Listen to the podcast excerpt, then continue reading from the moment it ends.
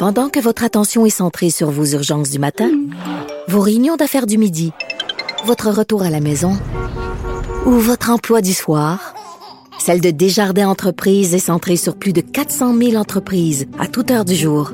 Grâce à notre connaissance des secteurs d'activité et à notre accompagnement spécialisé, nous aidons les entrepreneurs à relever chaque défi pour qu'ils puissent rester centrés sur ce qui compte, le développement de leur entreprise.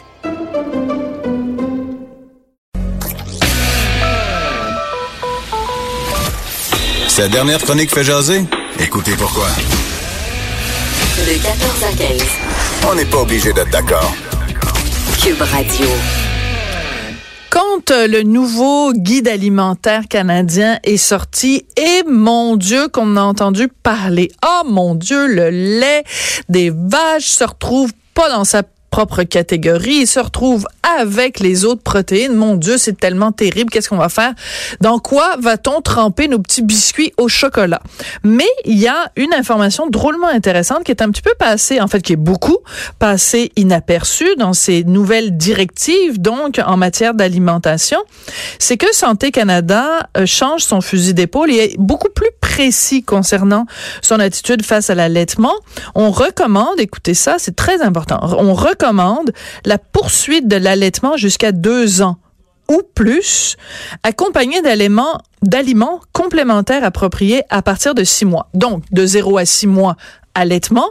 À partir de six, mois, des euh, aliments euh, solides mais on vous recommande de continuer à allaiter votre enfant jusqu'à deux ans ou plus. Alors, c'est énorme comme changement. On en parle avec Raphaël Petitjean, qui est coordonnatrice de l'organisme Mouvement Allaitement du Québec. Bonjour, Madame Petitjean.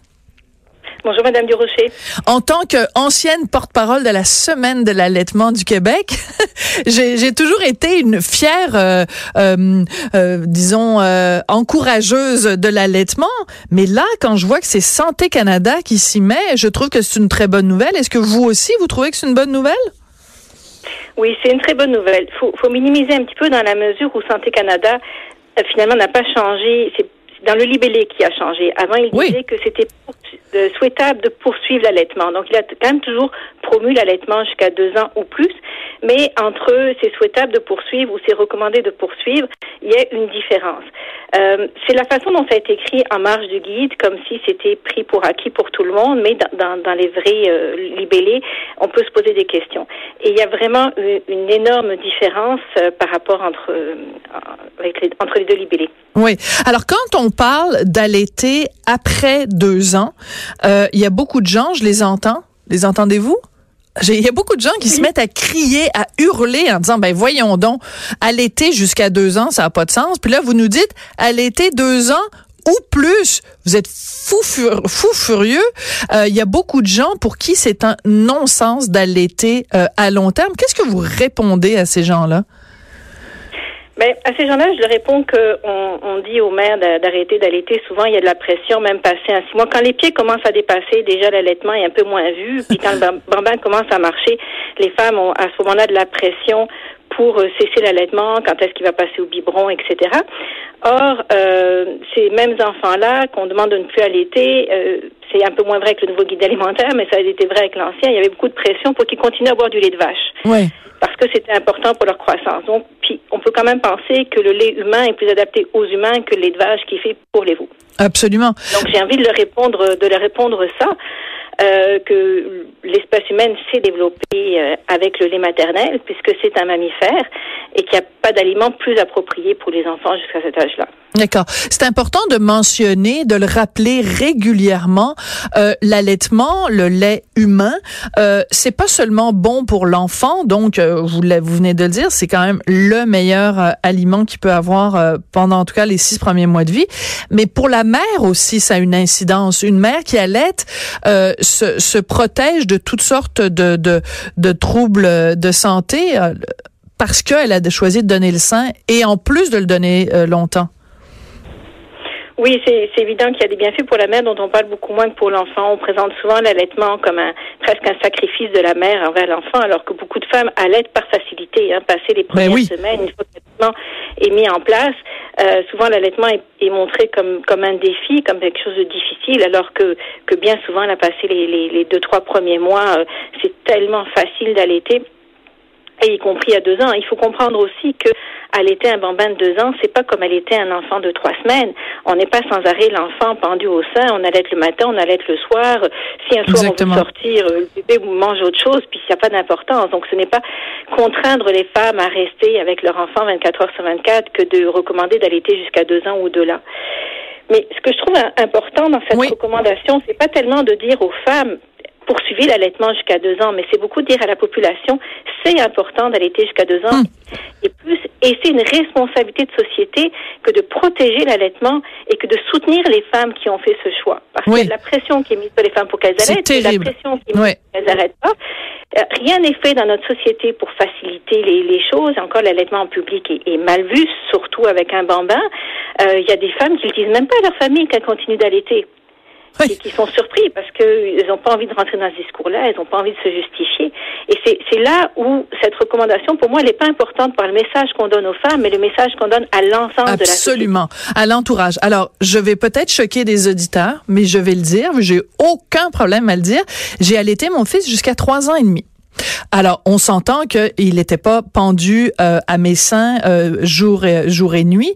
C'était exactement ce que vous venez de décrire, c'est-à-dire c'était euh, surtout vers la fin un moment de câlin. il se réveillait le matin, bon une petite tétée avant de, avant de, ben, trois ans et demi de toute façon il allait à la garderie et le soir avant le dodo, pendant que je lisais une histoire, allez envoie une petite tétée tranquillou, tranquillou doudou comme on dit. Mais vous ne pouvez pas savoir, Madame Petitjean, la quantité de commentaires que j'ai eus. c'était terrible. Des gens que je pensais qui étaient, dont je pensais qu'ils étaient mes amis, qui étaient choqués. Il y a même une amie à moi qui s'est levée puis qui est sortie de la pièce parce que je donnais le sein à mon enfant. Puis je veux dire, j'étais extrêmement discrète là. Euh, mais mais c'est incroyable et je trouve que c'est très important qu'on ait cette discussion là, vous et moi aujourd'hui, pour envoyer le message aux gens mêlez-vous de vos affaires. Ou alors, si vous vous mêlez pas de vos affaires, arrangez-vous pour encourager les femmes qui le font plutôt que de les stigmatiser et de les enquiquiner. En fait, l'objectif, c'est vraiment que, euh, en tant que parent, on, on, prend des décisions en fonction d'une multitude de, de, combinaisons possibles et de priorités qu'on se donne à un moment donné. On peut pas être des parents parfaits, on peut pas tout faire et c'est certain. Et chaque femme doit pouvoir choisir ce qu'elle correspond le mieux pour elle. Des fois, elle va décider de pas allaiter parce que c'est ce qui lui correspond, parce qu'elle aime pas ça. Quelles qu'en soient les raisons, c'est elle que ça regarde. Ouais. Et de même que celles qui veulent poursuivre l'allaitement, c'est laissons les femmes faire en fonction de leur corps, en fonction de leurs moyens, en fonction de leur environnement, de leur propre histoire. Mais surtout ne pas les, les ostraciser ni dans un sens ni dans l'autre. Et je trouve que une maman qui allait un enfant de deux ans, euh, qui, qui, a des commentaires, c'est aussi dommageable qu'une maman qui a un nouveau-né. Mais comment ça, tu l'allaites pas, mais tu sais pas que c'est le meilleur? C'est tout à fait, les deux sont complètement inacceptables. Oui, c'est ça. Laissons-les, laissons-les tranquilles, puis laissons-les vivre. Mais c'est intéressant parce que euh, il y a beaucoup de gens, puis à chaque fois qu'on parle d'allaitement, il y a toujours des gens qui disent oui, mais quand on fait des recommandations comme ça, euh, on culpabilise les gens qui le font pas. Euh, alors que, je veux dire, quand, quand on fait des recommandations pour la santé, ben on va quand même pas dire aux gens euh, buvez du Coca-Cola, c'est super bon pour la santé, juste pour pas culpabiliser les gens qui boivent du Coca-Cola. Je veux dire, il y a, y a aussi un aspect. Si ces recommandations-là viennent de Santé Canada, c'est que on considère que c'est ce qu'il y a de meilleur pour la santé. Après, les gens ils font les choix qu'ils veulent, mais on va quand même pas demander à Santé Canada de euh, d'éviter de faire de la pépène aux gens qui ont pas envie de le faire, là. Mais j'irai même un peu plus loin. Oui. Euh, si on dit pas, on, on, demande aux femmes de faire des choix éclairés. Pour ça, il faut leur donner l'information. Voilà. Moi, mes, mes deux plus vieux, je les ai allaités seulement cinq mois et demi. Ils ont plus que 20 ans maintenant. C'était un exploit à l'époque. Euh, mais avec le recul, à savoir ce que je sais maintenant, j'ai le regret de ne pas les avoir allaités plus longtemps. Si mmh. j'avais eu euh, les connaissances que j'ai maintenant, le soutien qui existe euh, avec les réseaux d'entraide en allaitement, les exemples qui est autour de moi, j'ai ouais. vu ça euh, 20 ans plus tôt, euh, j'aurais allaité plus longtemps. Donc, de pas donner l'information juste, ça peut aussi créer du regret a posteriori quand on découvre que avoir su j'aurais fait autrement parce que mon instinct, moi, me disait ça, mais tout le reste de la société me disait le contraire. Et dans ce sens-là, je pense que c'est important aussi de donner leur juste aux femmes qui vont prendre les décisions en fonction de leur propre réalité. Mais j'aime beaucoup ce que vous avez dit tout à l'heure que dans le fond c'est la facilité. Moi j'ai jamais compris personnellement pourquoi mettons tu travailles en plein milieu de la nuit, euh, tu dois descendre, faire chauffer de l'eau, chauffer le biberon, mélanger la formule avec le versus je prends le bébé, excusez-moi de le dire comme ça, mais je le plug et je me rendors. C'est t'es n'importe où, t'es dans le t'es dans un avion, tu peux évidemment pas te lever parce que t'es attaché avec ta ceinture, t'es à 20 000 pieds dans les airs. Ben tu tu tu défais ta chemise, tu allaites ton enfant versus sortir le biberon. Le biberon doit être à la bonne température. C'est c'est vraiment une solution de facilité à l'été quand même. Ça l'est pour certaines femmes. Moi, j'étais du genre à partir partout avec mes bébés, donc effectivement, c'était très facile. Il y a des femmes qui ont besoin de, de, de se détacher, qui qui se sentent pas exister si elles ont leur bébé tout le temps avec elles. Et puis, il y a des solutions alternatives qui existent, et heureusement. Oui, on peut tirer le lait aussi. On peut se tirer le lait, mais là, je trouve que les gens qui font ça font du travail en double. Là, je les trouve bien courageuses parce qu'elles font les deux.